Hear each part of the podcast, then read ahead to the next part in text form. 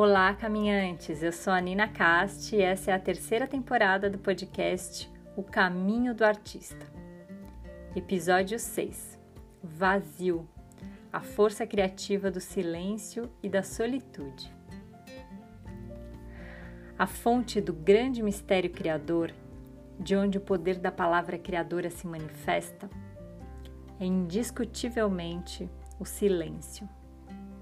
Nhamandu é o silêncio luminoso, o som inaudível, a imagem além da visão. A essência de Tupã é Nhamandu, o imanifesto, tecido de vazio e silêncio. Na mitologia tupi-guarani, o vazio e o silêncio não podem ser dissociados. Seu símbolo de expressão são os olhos da coruja, e diga-se de passagem, quem me conhece sabe que é o meu animal preferido. Os olhos da coruja representam um par de espelhos da vida transcendente. E é por isso que a coruja representa a sabedoria. Cacauerá, autor indígena e profundo estudioso da cosmovisão tupi-guarani, é quem abre o nosso podcast de hoje com esse ensinamento acerca do vazio que está no livro O Trovão e o Vento. Para o povo tupi-guarani, o vazio é força criativa. Aliás, força criativa da mais alta qualidade, associada ao alcance da sabedoria. Ou seja, aprender a transitar pelo silêncio e pelo vazio é um caminho de evolução. Mas para a maior parte das pessoas urbanas e ocidentais, o vazio tem um sentido meio negativo, de nulidade, de solidão, de buraco. A gente se acostumou a precisar de coisas e mais coisas, fazeres infinitos, estudos intermináveis, relacionamentos engatados um após o outro, na tentativa de preencher o máximo possível qualquer brecha de espaço vazio. Os consultórios dos psicanalistas estão lotados de pessoas que se ocupam demais, se estressam demais, mas que não encontram sentido. Sentem-se vazias e solitárias na sua jornada individual. Nós somos a civilização mais endividada, mais obesa, mais adicta e medicada da história.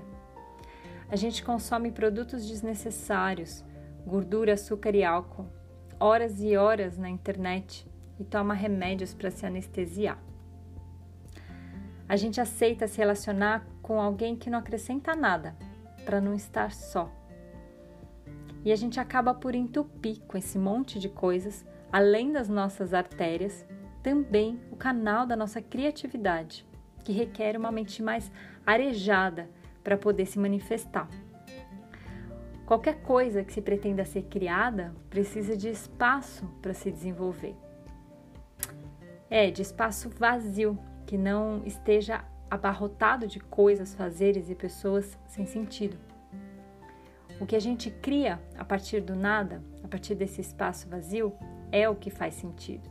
O que a gente vai levando no automático não tem mesmo sentido. Essa é a crise de sentido e significado do nosso tempo.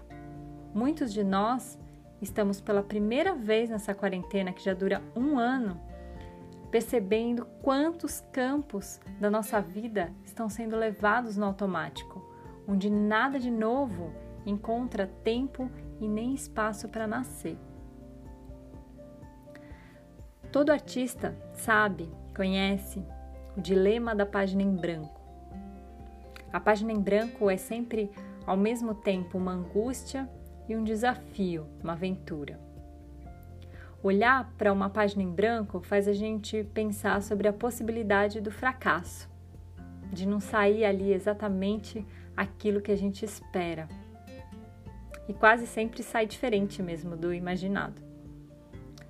Por isso, olhar a página em branco também nos lembra da nossa humanidade, do nosso alcance e das nossas limitações faz pensar sobre o tempo. Quanto tempo trabalhando nela para criar aquilo que pede para ser criado? E se eu não conseguir? E se eu desistir? E se a página ficar em branco por muito e muito tempo? E quando você finalmente começa a ocupar a página em branco, outras angústias surgem. Quando parar? Quanto vazio e quanto preenchimento vai bastar? O artista também sabe, assim como os sábios orientais, assim como os povos tribais, que o vazio também é elemento. Um bom desenho é formado pelo equilíbrio entre o gesto riscado e o branco do papel. Um bom texto para um escritor é também um equilíbrio entre o que precisa ser dito e o que não dizer. O palco para o ator, para o bailarino, é um espaço vazio a dialogar com seus movimentos. Então, o vazio é também elemento. Se o bambu tivesse o talo maciço, ele seria pesado, rígido, inflexível. Com isso, os taoístas perceberam que é o vazio que garante as qualidades do bambu. O vazio é um dos conceitos fundamentais do pensamento oriental. Ele é a origem de boas qualidades. É algo que se valoriza e permite a existência das coisas.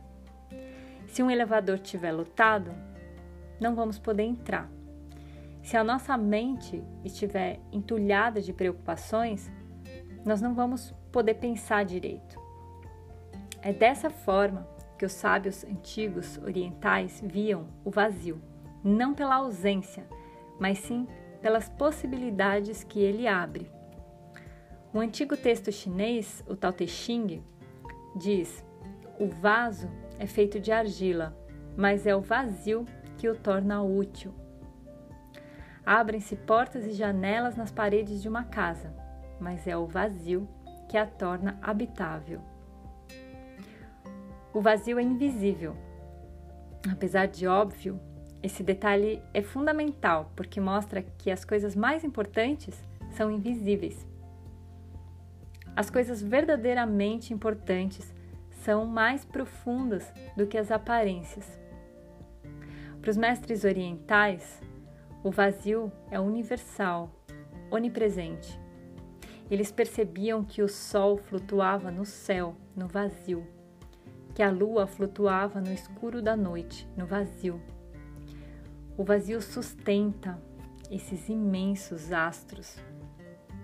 Para os mestres orientais, assim como na cosmovisão tupi-guarani, o universo todo e o vazio são conceitos correspondentes. Tudo nasce no e do vazio e tudo volta para o vazio. O mesmo vazio do oco do bambu. Essas reflexões taoístas estão no livro A Sabedoria da Natureza, do Roberto Otso. É um livro que me acompanha já há muitos e muitos anos. E tem um outro livro que é um dos meus top 5 da vida, de Henri Thoreau, Walden ou A Vida nos Bosques. Esse livro inspirou o Alexander Supertramp naquele filme Na Natureza Selvagem, que talvez você tenha assistido, Into the Wild, que aliás é uma história real. O livro do Thoreau inspirou aquele jovem a empreender sua viagem sozinho ao Alasca em busca da natureza selvagem. Bom, Walden, o livro, relata a experiência de Thoreau ainda jovem, com cerca de 27 anos, no século XIX e no finzinho da Revolução Industrial, quando ele decidiu morar sozinho na floresta, às margens do Lago Walden e lá ele construiu uma pequena cabana e um porão para armazenar comida. E viveu por dois anos, quase que autossuficiente, cultivando seus próprios vegetais. Ele era vegetariano, estudando e escrevendo. A sua intenção era viver de uma maneira simples e de ter tempo para contemplar, caminhar pela floresta, escrever e estar na natureza.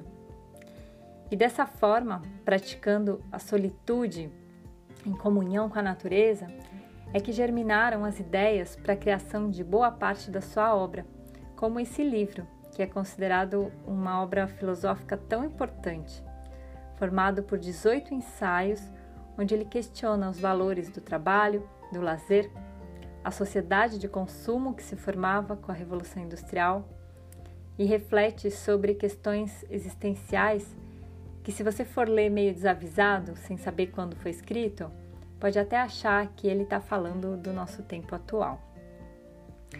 As suas teorias sobre desobediência civil influenciaram Tolstói, Gandhi e Martin Luther King a conduzirem movimentos de resistência através da não violência. E toda essa força, esse potencial criativo, vinha exatamente dessa prática solitária de isolamento voluntário, totalmente afastado das distrações e de todas as coisas materiais que a gente usa para se preencher. Era nesse espaço vazio que Thoreau germinava essas ideias que iluminaram grandes, grandes revolucionários e que também inspiram ainda hoje tantas pessoas comuns, como o Alexander Supertramp, como eu, como você. Hilke, meu poeta preferido, também escreveu sobre a solidão do artista, que é uma solidão muito, muito grande, em alguns momentos difícil de suportar e que muitos de nós gostariam de trocá-la por qualquer encontro do Tinder, mesmo que com a pessoa mais indigna. E justamente nesses momentos é que parece que essa solidão cresce ainda mais. Mas Rio que fala para nós, artistas, para nós não nos deixarmos enganar, porque nós precisamos dessa solidão.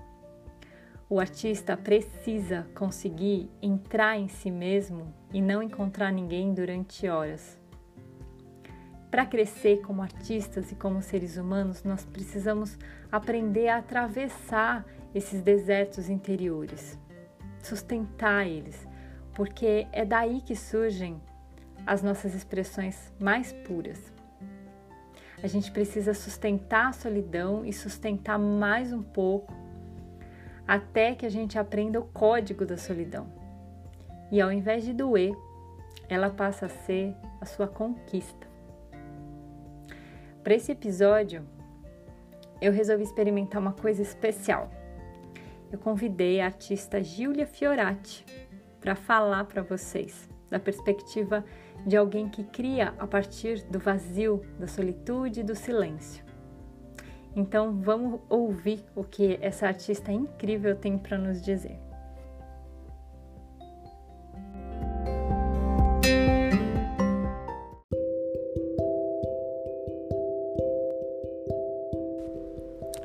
Olá, meu nome é Julia Fiorati.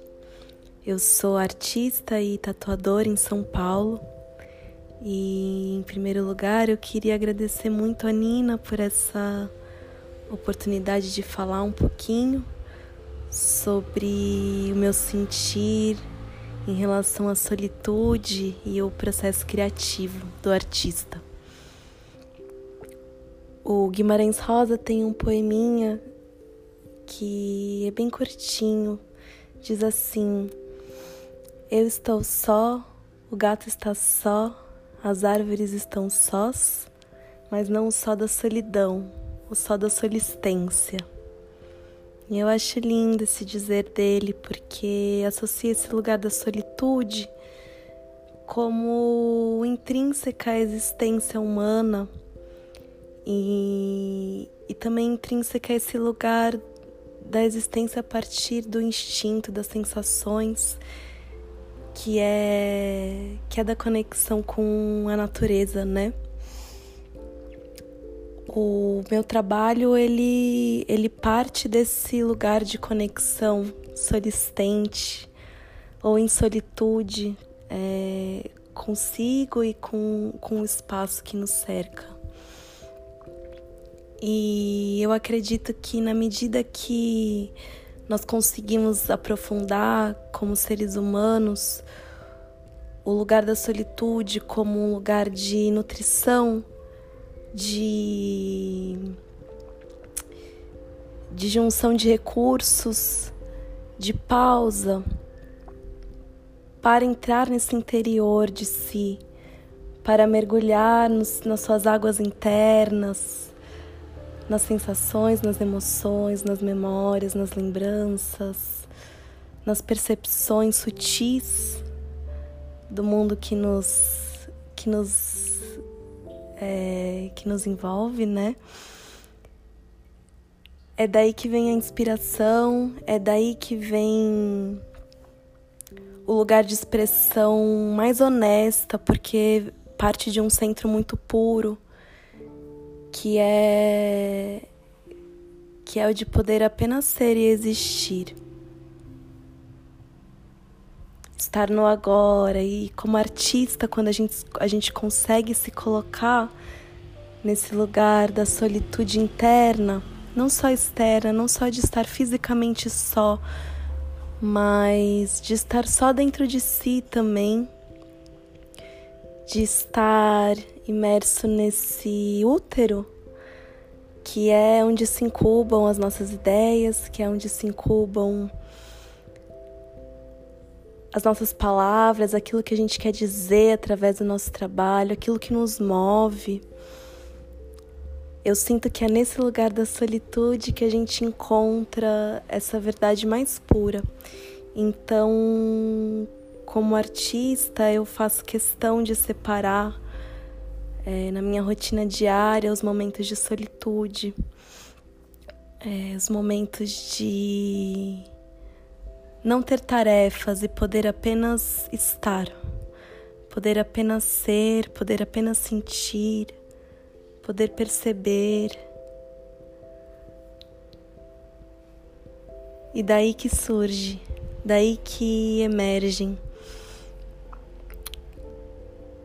toda a criação, toda todo brilho, toda essa todo esse olhar, essa lente mágica de olhar para o mundo, ela parte desse lugar de poder se deixar estar. Uh...